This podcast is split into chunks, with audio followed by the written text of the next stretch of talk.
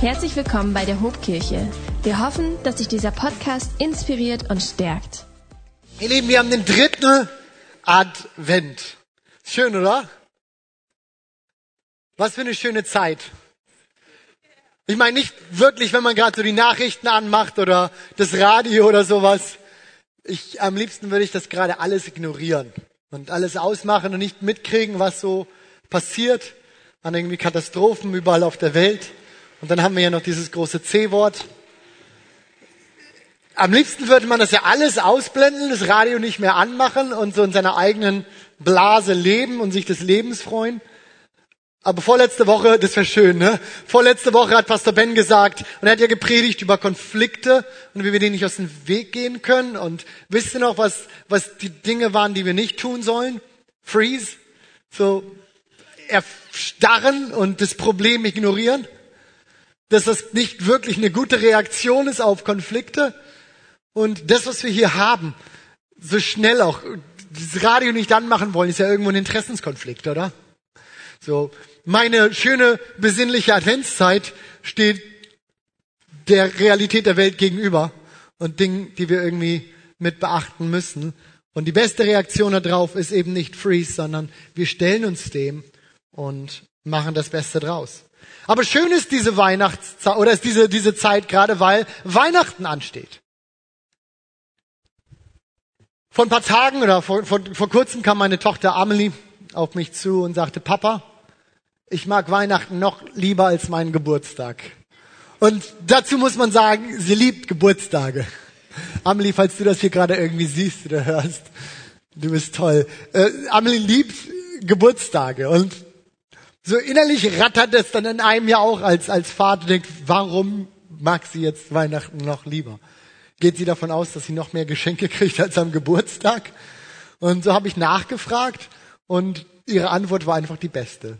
Sie sagte, weil an Weihnachten hat Jesus Geburtstag, da hat nicht ich, sondern hat Jesus Geburtstag und das ist noch besser. Und natürlich war ich als Vater stolz wie Wolle und habe mir selber aber auch gedacht und manchmal, weißt du, manchmal predigen ja auch die interessantesten Personen und Kinder und so das Umfeld so ein. Und dachte, ja, das stimmt. Es ist so wahr. Deswegen ist Weihnachten schön. Es geht um diese eine Person. An Weihnachten geht's nicht um alle möglichen Gegenstände und Häuser und Bäume, die wir in Lichterketten einwickeln. Auch nicht um Geschenke, die vielleicht nicht geliefert werden, weil die Lieferdienste nicht hinterherkommen. Es geht nicht um schöne, heile Welt und Besinnlichkeit. Es geht um diese eine Person, Jesus Christus. Anyhow, wir sind mitten in einer richtig tollen Predigtserie und ich muss sagen, ich habe die letzten zwei Sonntage absolut genossen. Ich habe selbst ja nicht gepredigt und durfte Ben und auch Tarek letzte Woche hier lauschen und es war richtig stark. Ben hat vorletzte Woche den Start in diese Serie gemacht und hat, ja, ich habe es gerade schon gesagt, über Konflikte gesprochen, denen wir uns nicht entziehen können. Also lernen wir besser einen guten Umgang damit. Und letzte Woche Tarek mit dem spannenden Thema Digitalisierung und wie es unsere Smartphones schaffen und alles, was so an, an in den letzten zehn Jahren auf uns eingeprasselt ist mit, mit digitalen Medien und dem Ganzen, wie das es schafft, uns unser Leben so geschäftig, so beschäftigt und so laut zu machen, dass wir die Stimme Gottes eigentlich fast gar nicht mehr hören können. Also solltest du diese zwei Teile verpasst haben, hier meine Empfehlung, hör dir das unbedingt nochmal an. Geh zu YouTube, schau dir das an, es lohnt sich. Heute will ich Fortsetzung machen in dieser Serie und ich habe uns ein Thema mitgebracht, von dem ich auch glaube, dass es den allermeisten, wenn nicht allen von uns auf irgendeine Art und Weise im Leben, im Alltag auch als Spannungsfeld begegnet. Und überschrieben haben wir diesen Teil der Predigt mit dem Titel Alles relativ. Alles ist irgendwie doch relativ. Und lasst mich mal ein bisschen Anlauf nehmen, um uns zum, zum, zum Punkt, auch zum, zum Gedanken dieser, dieser Predigt, auch dieses Themas zu führen. Vor gut 100 Jahren hat Albert Einstein, und natürlich muss dieser Name fallen bei dem Titel Alles relativ, vor gut 100 Jahren hat Albert Einstein seine bekannte Relativitätstheorie veröffentlicht. Die Arbeit, die ihn, ja, muss man so sagen, weltberühmt gemacht hat. Und die Arbeit, von der er selbst, als man ihn 1905 mal gesagt hat, dass doch wohl nur drei Leute seine Arbeit verstünden, gesagt haben soll. Wisst ihr, was er gesagt hat? Wer ist der Dritte? Diese Arbeit ist nicht leicht zu verstehen. Und ich weiß nicht, wie viele von euch sich damit schon ein bisschen auseinandergesetzt haben. So kompliziert wie sie ist, können wir sie vereinfacht runtergebrochen auf vielleicht einen Kernsatz, einen Merksatz vielleicht zusammenfassen mit dem Satz, alles ist relativ. Alles steht irgendwie in Relation zu was anderem. Nichts steht absolut nur für sich selbst. Nicht mal die Zeit ist absolut. Das ist ja einer der Punkte, die, die Einstein irgendwie herausgefunden hat und als These in den Raum gestellt hat, dass selbst Zeit unterschiedlich schnell vergehen kann. Eine Sekunde ist nicht immer gleich lang. Etwas, was ich nicht schnalle, was mein, mein, mein, mein Grips irgendwie, irgendwie übersteigt. Und deswegen lasst mich mal versuchen, auch, auch, auch diese Theorie, diesen Gedanken Einsteins, dass, dass die Dinge in Relation zueinander stehen, dass sie relativ sind. Lass mich mal versuchen, das für uns als Otto-Normalverbraucher, Otto-Normalversteher runterzubrechen und zu übersetzen, dass wir auch vielleicht dem weiteren Gedanken folgen können. Also, alles ist relativ. Was meint das vielleicht? Geschwindigkeit zum Beispiel. Wie schnell ich mit meinem Auto durch eine Radarkontrolle fahre, das lässt sich für die Polizei nur ermitteln, wenn Sie meine Geschwindigkeit in Relation zu etwas anderem setzen. In der Regel nehmen wir dafür die ruhende Erdoberfläche. Tempo Null. Irgendwo muss ja Tempo Null sein. Ne? Wenn man jetzt aber bedenkt, dass diese ruhende Erdoberfläche, also Tempo Null, die Außenschicht eines sich drehenden, einer sich drehenden Kugel ist, wenn wir jetzt bedenken, dass diese sich drehende Kugel sich wiederum um die Erde, äh, um die Sonne bewegt und diese Sonne ein, ein in Bewegung ist in der Milchstraße, in der Galaxie, dann können wir sagen, alles ist doch irgendwie relativ. Tempo ist doch irgendwie re relativ. Werde ich der Polizei das nächste Mal übrigens auch sagen. Wie, wie schnell waren Sie? Das ist doch relativ. Oder, oder, oder nimm uns die Frage, mit der sich schon der große Denker, Philosoph, auch Astronom Galileo Galilei beschäftigt hat. Ob sich eine, eine Kugel, darüber hat er nachgedacht, ob sich eine Kugel an Bord eines fahrenden Schiffes in Bewegung oder in Ruhe befindet. Witzig, worüber manche Leute so nachdenken, oder? Und die Antwort ist, absolut lässt sich diese Frage nicht beantworten. Denn die Eigenschaft, in Bewegung zu sein, ist keine, die sich allein aus der Kugel selbst heraus beantworten lässt. Wie ich Bewegung einordne, und, und folgt mir hier für einen Moment, wie ich, wie ich Bewegung einordne, hängt von dem Bezugssystem ab, das ich für sie wähle, also die Relationen, die ich sie setze. Und ohne dieses Bezugssystem kann ich das nicht beantworten. Denn eine Person an Bord dieses Schiffes wird von dieser Kugel vermutlich sagen, sie ist in Ruhe. Jemand, der am Ufer steht und diese Kugel beobachtet, wird sagen, nein, diese Kugel ist in Bewegung.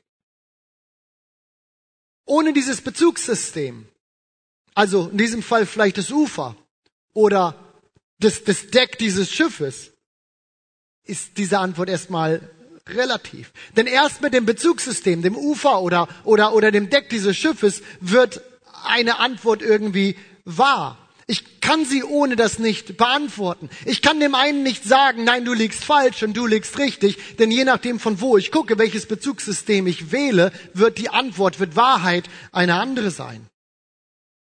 Und spannend ist jetzt, dass ich nicht mal die Bezugssysteme zueinander, also das Ufer oder Deck des Schiffes zueinander irgendwie in werten kann. Beides bleibt gleich wahr. Sie koexistieren nebeneinander. Keins ist richtiger als das andere. Also ist diese Kugel in Bewegung oder nicht? Ich muss ein Bezugssystem, ich muss irgendwie einen Standpunkt wählen, aus dem ich das beantworte, um überhaupt zu Wahrheit zu kommen. Wahrheit ist an diesem Punkt vielleicht fast relativ? Gut, vielleicht fragst du dich jetzt, lieber Herr Pastor, was hat das alles mit uns zu tun? Und es ist eine berechtigte Frage. Hier mein Eindruck. Mein Eindruck ist, dass, dass, dass dieser Gedanke Einsteins, der als physikalische Theorie den Fortschritt unserer Welt absolut verändert hat, gar keine Frage, eine Riesenentdeckung gewesen ist, dass aus diesem Gedanken mit der Zeit immer mehr ein Denkmuster für alles geworden ist. Eine sowas wie eine Populärthese, ein Erklärungsmuster für alle möglichen Erscheinungen des Alltags irgendwie herangezogen wird, wir am Ende zu einem Punkt kommen, dass wir sagen, alles ist doch irgendwie gleich wahr. Alles ist doch irgendwie relativ. Jede Meinung ist okay. Für alles finde ich Argumente. Du bist cool, du bist cool, ich bin cool, wir sind alle doch cool. Wie können wir in dieser heutigen Zeit meinen, absolute Wahrheiten, absolute Aussagen noch in den Raum stellen zu können. Sind wir da in unserer Toleranzgesellschaft nicht wirklich schon drüber hinweg? Und ich meine, über Jahrhunderte haben wir doch gesehen, welche Engführung es auch nehmen kann, wenn vorgegeben wird, was man denkt. Wenn vorgegeben wird, was zu glauben ist. An manchen Punkten will ich sagen, hat auch die Kirche sich an diesem Punkt wirklich schuldig gemacht. Hat wirklich eine unrühmliche Rolle gespielt. Nehmen wir mal nur einen Martin Luther, der das in eigener Haut zu spüren bekommen hat. Nicht aus den Denkmustern des, des, des Mainstream-Denkens der katholischen Denk, äh, Kirche damals aus brechen zu können. Und was war die Folge? Religionskriege. Christ gegen Christ, evangelisch gegen katholisch. Den gleichen Konflikt kennen wir zwischen verschiedenen Religionen. In Absolutheit, in Wahrheit und nichts anderes kann stehen gelassen werden. Aber auch hier in Deutschland, ich würde sagen, haben wir Erfahrungen gemacht mit autoritären, mit ideologischen Regime wie dem Dritten Reich, wie der DDR, die dieses Empfinden stützen, dass eine aufgezwungene Wahrheit eine Gesellschaft verkrüppelt. Dass eine aufgezwungene Wahrheit eine Gesellschaft kaputt machen kann. Doch Wahrheit deswegen jetzt ganz verwerfen? Ich habe uns eine Veranschaulichung mitgebracht, mit der ich uns helfen will, vielleicht auch durch diese Predigt dem Gedanken ein wenig zu folgen. Und darf ich bitten, dass ich meine Veranschaulichung hier mal auf die Bühne bekomme? Dann schieben wir mal ein bisschen nach vorne. Ich empfinde, dass, dass, dass, dass unser Denken gesellschaftlich sich verhält. Bräuchte hier einmal noch meinen Pendel.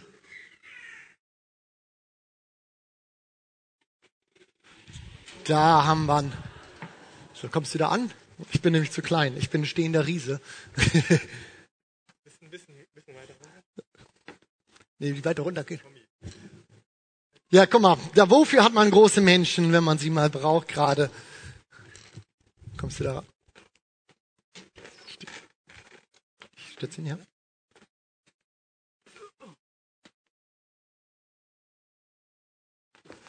Sehr gut.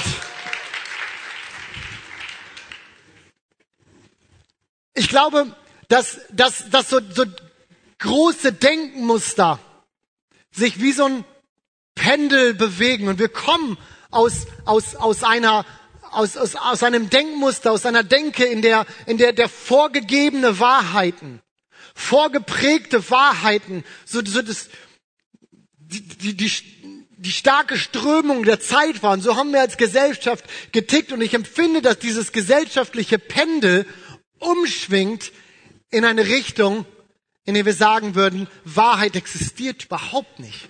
Und wir kommen aus diesem einen Extrem und wir rutschen in das andere Extrem rüber, dass Wahrheit überhaupt nicht existiert.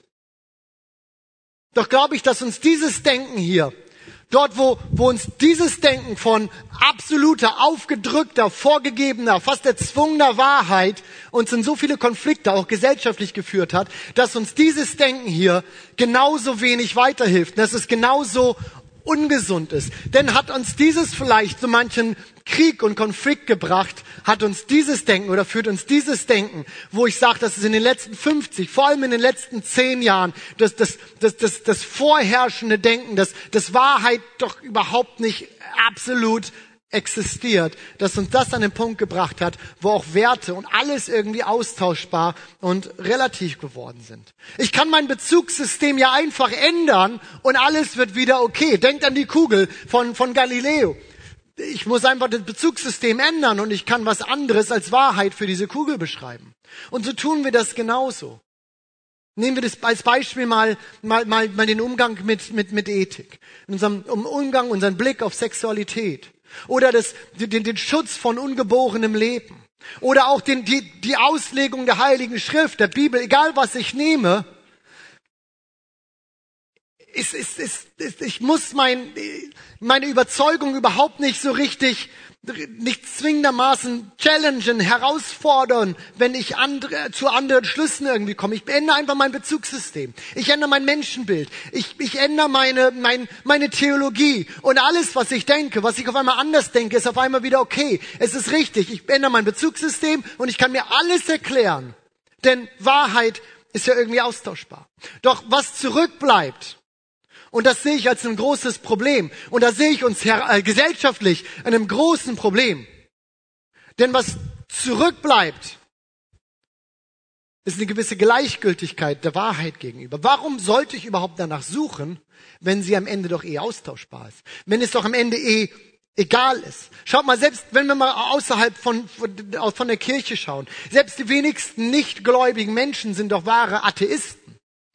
Denn auch das würde ja wieder eine, eine, Überzeugung, eine Meinung voraussetzen. Aber ich glaube, dass wir gesellschaftlich da uns ein bisschen von weg entwickelt haben. Wir haben überhaupt keine Meinungen. Wir haben keine Überzeugungen. Denn, denn, denn warum sollte ich mich auf irgendwas stellen, wenn egal auf welchem Spielfeld ich gerade stehe, alles ja irgendwie richtig ist? Warum sollte ich mich überhaupt bewegen? Wir haben uns wegentwickelt von, von, von, von vorgegebenen, klaren Mustern, aus denen keiner rausbrechen darf, hin zu alles ist okay und alles darf in Ordnung sein und niemand bewegt sich mehr. Ich brauche überhaupt keine Meinung. Ich kann im luftleeren Raum stehen bleiben, ohne eine Überzeugung, ohne ein Glauben, komme ich durchs Leben. Und lass mich hier nochmal jetzt zu uns rüberwechseln. Denn das, was ich hier gesellschaftlich als eine Spannung, als ein Problem auf, auf, aufmale, das gilt für uns Christen, auch in unserem Zugang zum Glauben doch genauso. Schon der alte Kirchenvater Tertullian beschreibt es so. Er sagt, so wie Jesus zwischen zwei Verbrechern gekreuzigt wurde, wird das Evangelium auf ewig zwischen zwei Irrtümern gekreuzigt werden. Und Timothy Keller, ein amerikanischer Autor und Theologe, beschreibt diese zwei Irrtümer wie folgt. Er sagt, das eine Irrtum ist Relativismus. Das andere Irrtum ist Gesetzlichkeit. Der eine Irrtum, Relativismus, er fokussiert auf die Gnade, aber ohne die Wahrheit. Und so beschreibt Keller das und ich finde das unheimlich treffend. Er sagt, er fokussiert auf die Gnade, ohne die Wahrheit. Er sagt, am Ende liebt Jesus uns doch so sehr, dass völlig egal ist, wie wir leben, wie wir unser Leben gestalten, es ist doch völlig egal, was war, was richtig ist. Am Ende kommen, kommen wir alle in den Himmel. Und am Ende sind, sind alle Sachen doch irgendwie gleich wahr und gleich korrekt und gleich richtig. Und Gesetzlichkeit wiederum fokussiert auf Wahrheit ohne Gnade. Es geht um Regeln. Es geht um das, was wir gesehen und verstanden haben. Und wenn ich nur das irgendwie einhalte, wenn ich möglichst nah da dran bleibe, dann ist und dann wird schon alles auch wieder okay sein. Doch im Johannesevangelium da lesen wir im Kapitel 1, Vers 17, dass uns durch Mose das Gesetz gegeben wurde. Das ist richtig. Das Gesetz wurde uns gegeben. Aber durch Jesus Christus sind nun beide, die Gnade und die Wahrheit gekommen. Die Gnade und die Wahrheit gekommen. Und ich kann diese beiden nicht voneinander trennen. Ihr Lieben, ich kann diese beiden nicht voneinander trennen. Und das wollen wir uns nochmal anschauen. Denn was passiert, wenn wir das tun? Ich glaube auch theologisch, auch in unserem Glauben. Wir werden immer wieder hin und her pendeln. Wir werden unsere Mitte nicht finden und wir laufen, so wie Tertullian das sagt. Wir werden das Evangelium, das, wofür wir einstehen, was wir glauben, wir werden das immer wieder kreuzigen zwischen diesen zwei Irrtümern von es ist doch egal und ich muss nur die Regeln verfolgen. Also das Erste. Gnade ohne Wahrheit. Wie halten wir es mit der Wahrheit, ihr Lieben? Ist Wahrheit, und ich meine, ich hoffe, ihr versteht und konntet auch meinem, meinem, meinem, meinem Laufweg hierhin folgen. Ist Wahrheit jetzt wirklich relativ? Also gibt es sie im Grunde genommen nicht, ist alles irgendwo gleich wahr und am Ende kommt Jesus äh, vielleicht wieder und alle kommen in den Himmel und wir freuen uns alle und wir werden sehen, wir lagen irgendwie alle richtig. Wenn es zu dieser Frage kommt, und bitte helft mir, ob das nur so meine Wahrnehmung ist oder ob euch das auch schon irgendwo mal untergekommen ist. Wenn es zu dieser Frage auch von Wahrheit und, und wiefern ist das richtig oder nicht kommt, dann landen wir doch über kurz oder lang bei diesem großen Wort von Toleranz, oder? Toleranz. Das uns wie so eine Moralkeule entgegengeschwungen wird, gerade wenn man sagt, ich habe hier eine Meinung und von Toleranz. Und wisst ihr, ich glaube, dass Toleranz in diesem Punkt sogar genau das ist, was wir brauchen. Nur müssen wir Toleranz richtig verstehen. Nun müssen wir Toleranz richtig verstehen. Und ich glaube, an manchem Punkt verstehen wir das falsch und es wird falsch verstanden. Wir landen an dem Punkt, dass uns eben genau wieder in diesen Spagat, in den Zwiespalt bringt, dass wir sagen, dürfen wir überhaupt noch eine Meinung haben? Aristoteles, und ich hoffe, ihr verzeiht mir, dass ich schon mit dem nächsten großen Namen der Geschichte irgendwie um die Ecke komme. Aber der Philosoph Aristoteles hat damals 300 irgendwas vor Christus gesagt, dass Toleranz nicht das Gegenteil, und hier ist eben das große Missverständnis, nicht das Gegenteil von Intoleranz ist. So wird uns das schnell gesagt, so verstehen wir das schnell. Es gibt Toleranz und Intoleranz. Aber er sagt Toleranz als eine Tugend und er schreibt über Toleranz in diesem ganzen großen Kontext von Tugenden. Toleranz ist die goldene Mitte aus zwei Extremen. Es ist die goldene Mitte aus zwei Extremen. Das eine Extrem ist Intoleranz. Und das andere Extrem Irrelevanz. Das eine sagt, ich lasse keine andere Wahrheit neben mir stehen und ich dulde sie auch nicht. Und der andere sagt, ich, es ist eigentlich egal. Es ist gleichgültig. Es ist mir egal. Und Toleranz ist die goldene Mitte aus diesen beiden. Und damit setzt Toleranz im Grunde voraus, dass es verschiedene Meinungen gibt. Gemeint ist mit Toleranz also nicht eine Akzeptanz, wo ich zu allem sage, das ist okay und das ist richtig und, und ich sehe das genauso wie du, ich akzeptiere das, sondern Toleranz ist ein, ein Erdulden von Überzeugungen. Es ist ein Erdulden von, von Lebensweisen, die meine eigenen vielleicht komplett zuwiderlaufen, aber ich erdulde sie, ich toleriere es, ich akzeptiere es vielleicht nicht und ich sehe es nicht wie du, aber ich erdulde es. Und in dieser gesunden Justierung von diesen zwei Polen, in dieser gesunden Justierung auch dieses Pendels, nichts anderes stehen lassen zu können. Ich glaube, so sind wir zu manchem Krieg, zu manchem Religionskrieg, zu dem Großteil von Terrorismus gekommen und dem anderen gar keine Meinung zu haben. In dieser gesunden Justierung des Pendels brauchen wir als Kirche eine klare Überzeugung von Wahrheit. Eine klare Überzeugung von dem, wo wir sagen, das ist für uns nicht verhandelbar. Ich kann theologisch nicht einfach immer den Blickwinkel wechseln und egal was ich denke, am Ende dazu kommen, dass ich sage, es ist richtig.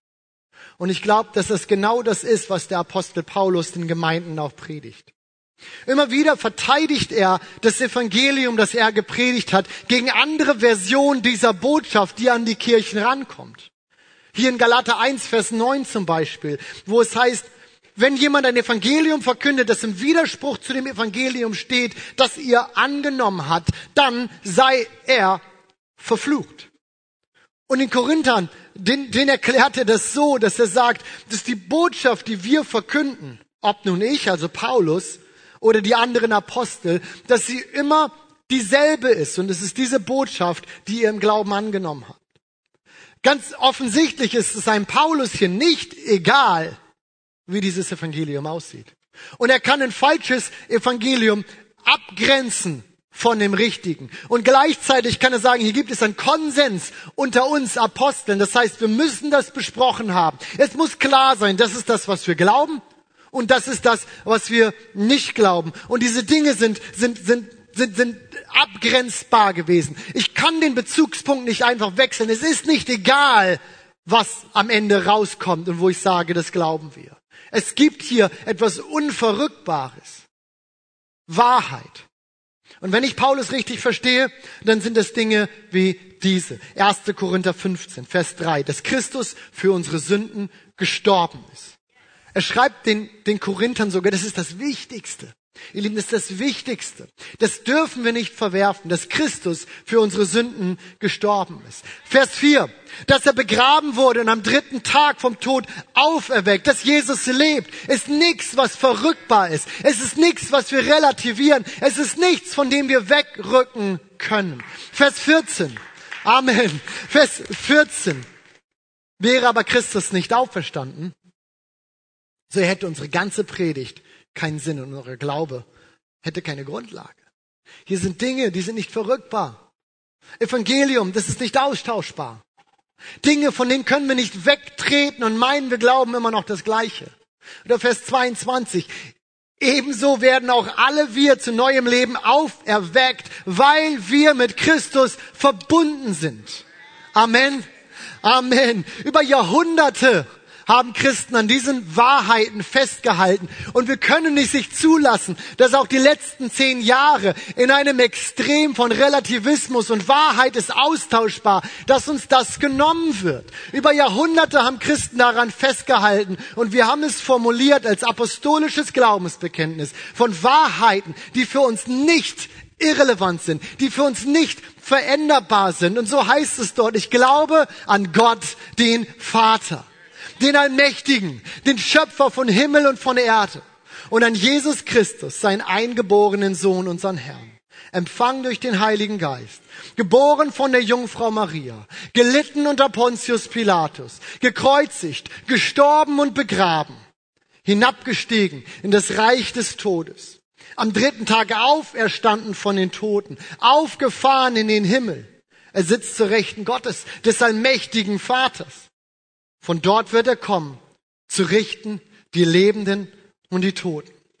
Ich glaube an den Heiligen Geist, die heilige christliche Kirche, Gemeinschaft der Heiligen, Vergebung der Sünden, Auferstehung der Toten und das ewige Leben. Ihr Lieben, das ist Wahrheit. Und das ist unverrückbar. Toleranz, absolut, aber sie lässt unterschiedliche Sichtweisen, Meinungen nebeneinander stehen. Ich glaube, dass es ungesund ist, den Pendel in eine Richtung schwingen zu lassen, wo wir keine Meinung mehr haben. Es ist wichtig, Dinge stehen lassen zu können und nebeneinander koexistieren zu können. Absolut. Aber wenn wir hinschwingen gesellschaftlich, wie auch als Christen zu einem Punkt, dass wir sagen, wir äußern uns nicht mehr. Und wir haben im Grunde genommen keine Meinung. Du hast genauso recht wie ich. Ich glaube, dass wir was verlieren, was wir so schnell nicht wieder bekommen. Amen. Amen. Aber wie heißt es hier im Johannesevangelium? Jesus ist gekommen mit Wahrheit und Gnade. Und Gnade. Auch hier gibt es ein Pendel, auch hier gibt es Extreme, auch hier gibt es Dinge, auf die wir achten sollten. Wie halten wir es also mit der Gnade?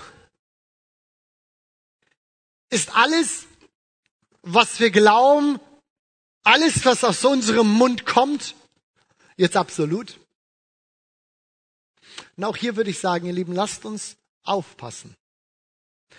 Paulus gibt uns zu dieser Frage zu bedenken, dass unser Wissen immer nur Stückwerk ist.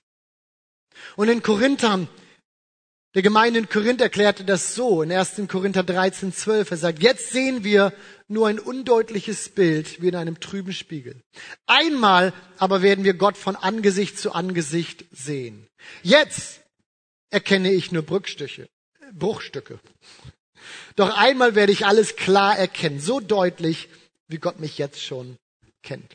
Ihr Lieben, wenn wir über Wahrheit sprechen, das sind so die zwei Pole, über die wir hier heute reden, Wahrheit und Gnade. Es, es ist im Grunde genommen alles gleich und egal und wir haben die Wahrheit und wir haben das Wissen gepachtet. Dann lasst uns diese Demut mitbringen, dass wir wissen, auch wir erkennen nur in Bruchstücken. Auch wir haben noch nicht alles verstanden und Gott hat sich in seiner ganzen Größe und sowas uns noch nicht offenbart. Wir müssen diese Demut mitbringen. Ich glaube, dass wir sonst in ganz gefährliche, ganz schwierige Gefilde kommen. Schuster, bleib bei deinen Leisten. Lasst uns wissen, was wir wissen. Lasst uns wissen, was wir glauben. Und darüber hinaus gibt es so viele Dinge, die wir nicht wissen. Und das ist auch okay. Und es ist okay, der Wissenschaft zu vertrauen. Es ist okay, Dinge, Erkenntnisse anzunehmen. Wie lange hat die Kirche daran festgehalten, dass die, Sche die Erde eine Scheibe ist? Und lag sie damit richtig? Ja. Nein, natürlich.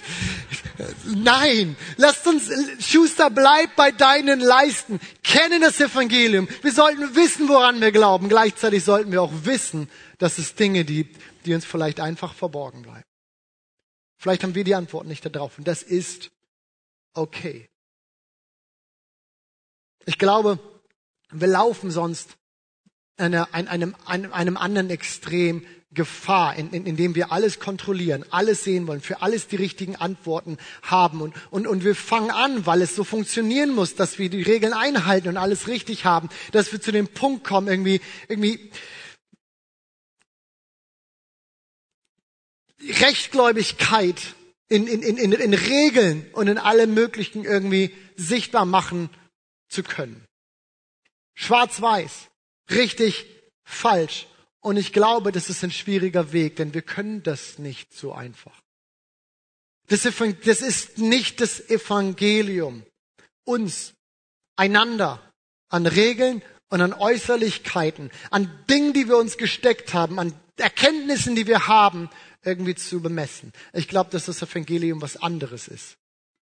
Und dass es uns auf ganz schwierige Wege führt, wenn wir so einem Punkt von Gesetzlichkeit folgen, wo wir sagen, die Regeln stehen im Mittelpunkt und so gut du sie einhältst, so gut bist du am Ende auch.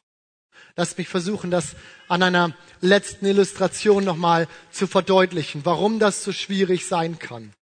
Und wir alle, glaube ich, wir tun es manchmal. Wo sind wir gerade? An dem Punkt, wie halten wir es jetzt mit der Gnade? Haben wir Dinge verstanden im Evangelium und wissen um die Wahrheit? Ja. Aber können wir uns damit alles und jeden irgendwie erklären und kann ich damit irgendwie deut sichtbar machen oder erkennen, wie gut und oder wie schlecht du gerade damit dastehst? Nein. Schau mal, stellen wir uns mal vor, wir haben hier zwei Personen.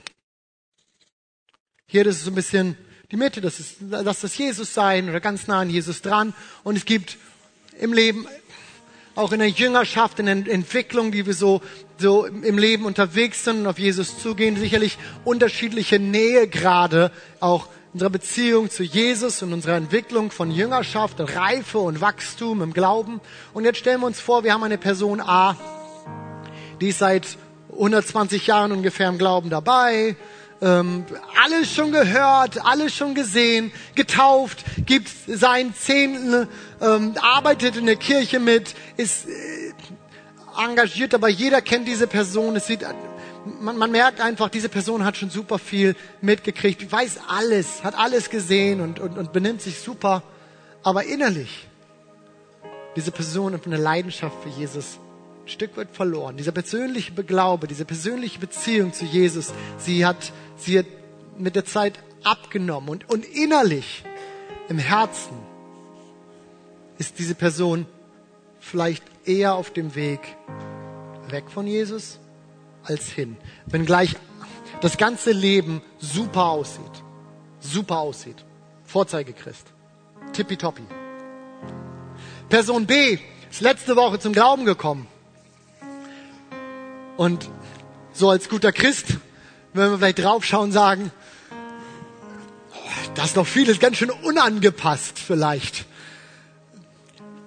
Person, diese Person hat so vieles noch nicht mitgekriegt, so vieles noch nicht gehört, hat überhaupt noch nicht mitgekriegt, dass man, dass man sich vielleicht so benehmen darf und dass man keine Ahnung, dass, dass, dass es gesündere und ungesündere Verhaltensmuster gibt, dass die Bibel zu Themen vielleicht eine klare Meinung hat, aber habe ich noch nie mitgekriegt, wusste ich noch nicht von, völlig unangepasst. Leben sieht vielleicht ein bisschen unordentlich aus an einigen Punkten, aber vom Herzen her ein, einfach eine, eine Leidenschaft für Jesus. Tag für Tag ist diese Person im Gebet und sagt, ich, ich will diesem Jesus folgen und, und wir erleben, wir merken, wir können sagen, auch in Beschreibungen dieser Person, diese Person ist auf dem Weg zu Jesus.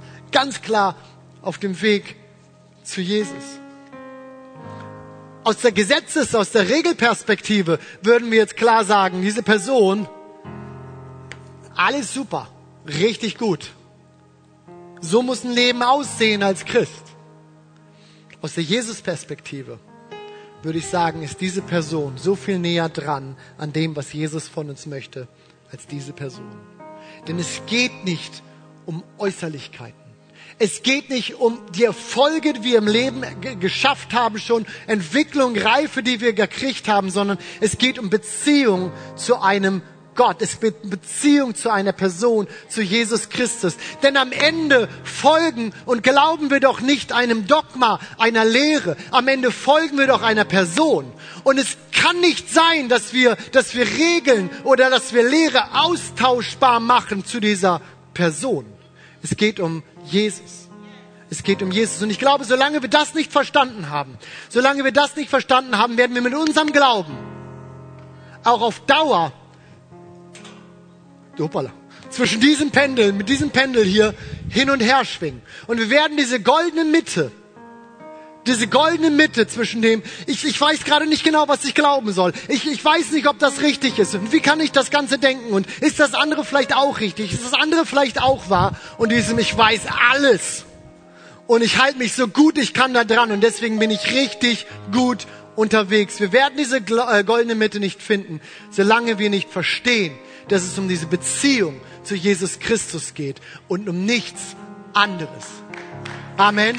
Es geht um diese Beziehung zu Jesus und um nichts anderes. Wie hieß es in unserem Johannesvers?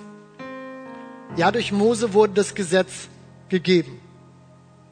Das ist richtig, aber ihr Lieben, und das ist doch die Weihnachtsgeschichte. Gott hat nicht nochmal ein Gesetz geschickt, sondern eine Person. Jesus Christus. Tim Keller drückt es gerade diesen Punkt. Und, und Tim Keller war das, der diese zwei Extreme auch so benannt hat, den Relativismus und Gesetzlichkeit. Und er sagt, das Evangelium ist weder religiös noch unreligiös. Ich könnte genauso sagen, es ist, es ist weder gesetzlich noch, noch ungesetzlich. Es wäre einfach die falsche Kategorie, das Evangelium irgendwie einzuordnen. Es ist ein ganz anderer dritter Weg. Es ist Beziehung zu Gott durch Gnade. Und damit will ich den Bogen zurückspannen zu dem, zum Anfang. Warum passt diese Botschaft, auch das, was ich hier heute für uns habe, warum passt das in die Adventszeit? Weil es uns genau wieder auf diese eine Person fokussiert, um die es geht. Wir feiern Weihnachten nicht wegen der ganzen vielen bunten, tollen Lichter. Auch nicht wegen der Weihnachtsmärkte, die kaum noch stattfinden. Wegen Weihnachtsgeschenken oder was auch immer. Was hat meine Tochter Amelie noch gesagt, worum es geht? Weihnachten ist schön, weil es um Jesus geht. Und solange wir nicht verstanden haben, dass es um diese Beziehung geht zu diesem Jesus, werden wir andauernd zwischen diesen zwei Feinden des Evangeliums hin und her pendeln und wir werden die Orientierung, diese goldene Mitte suchen. Denn das Zentrum des Evangeliums ist eine Person und eine Beziehung die wir mit ihm haben dürfen. Jesus Christus. Darf ich uns bitten, aufzustehen? Ihr Lieben, ja, es ist sicherlich eine anspruchsvolle Botschaft heute und ich hoffe, ihr konntet mir einigermaßen folgen, auch in den Gedanken. Aber was ich uns sagen möchte heute ist, dass, dass, dass wir diese, diese, diese Ausrichtung auf Jesus brauchen. Alles andere ordnet sich dem unter und stellt sich hinten an.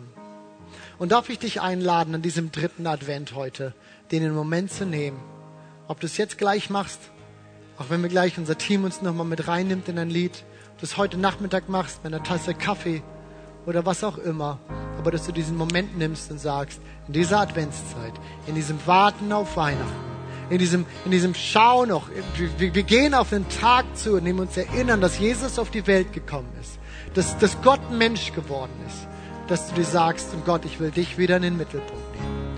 Bei all den Fragen, all den Sorgen, die ich vielleicht habe, bei Dingen, die ich nicht einordnen kann, bei Sachen, die mich beschäftigen, Dingen, die mich stören, was auch immer das ist. Ich sage, Jesus, ich nehme dich in den Blick, denn darum geht's. Und wenn ich das verstanden habe, alles andere ordnet sich in seine, in, in seine eigentliche Bedeutung. Es steht dem nämlich hinten. Und Jesus, ich bete, dass du uns Gnade gibst, Herr, genau das zu verstehen. Und dass du uns bewahrst, Herr. Herr, dass wir irgendwie für uns selber die Mitte finden irgendwie aus, was ist alles richtig und falsch und ich habe alles verstanden, sondern dass wir immer wieder diese Demut haben, zu wissen, nein, wir wissen nicht alles. Aber was wir wissen ist, dass du lebst. Was wir wissen ist, dass du unsere Hoffnung bist. Was wir wissen ist, dass wir ewiges Leben haben durch dich, Jesus.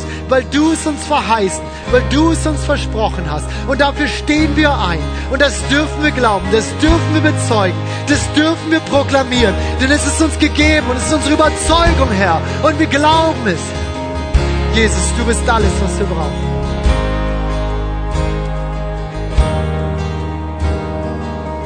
Und ich möchte fragen, ob vielleicht heute jemand hier ist, der sagt, dass, das ist für dich irgendwie neu, dass du Beziehung zu Gott haben kannst. Vielleicht würdest du von dir selber sagen, du bist Christ oder würdest von dir selber sagen, ich bin religiös und ich glaube grundsätzlich. Aber eine Beziehung, ein, ein Miteinander, ein, ein Reden mit, mit Gott, so würdest du, du dich oder deine Beziehung zu Gott nicht beschreiben. Wenn du das bist, aber du sagst, genau das würde ich gerne ändern, wenn das zur Verfügung, wenn das möglich ist, dann würde ich das gerne ändern. Dann ist jetzt dein Moment und du darfst das ändern. Und ich werde dich gleich einladen, dass, wenn du das tun möchtest, dass du mir kurz deine Hand zeigst. Ich würde nämlich gerne mit dir beten. Und in diesem Gebet würde ich gerne einfach mit uns gemeinsam, wir als ganze Kirche tun das gemeinsam, würden wir einfach Gott sagen, komm du in mein Herz. Jesus, komm du Herr. Werde Herr in meinem Leben. Ich will dir alles geben. Ich möchte mit dir unterwegs sein. Ich möchte dir voll mit dir gehen. Und was passiert ist, dass Jesus einziehen wird in deinem Leben. Und du wirst Liebe, Erfüllung, Hoffnung erfahren, wie du sie vielleicht noch nie verspürt hast. Also ist heute Morgen jemand da, der sagt, ja, das möchte ich, ich möchte das wagen. Ist irgendjemand sagt, der sagt, ja, ich möchte Jesus mein Leben geben. Zeig mir doch jetzt kurz deine Hand. Ist irgendjemand da?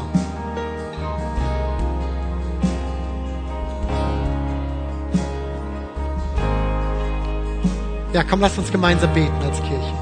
Jesus, ich danke dir, dass du für meine Schuld am Kreuz gestorben bist. Und heute Morgen möchte ich das für mich in Anspruch nehmen. Und ich lade dich ein in mein Herz.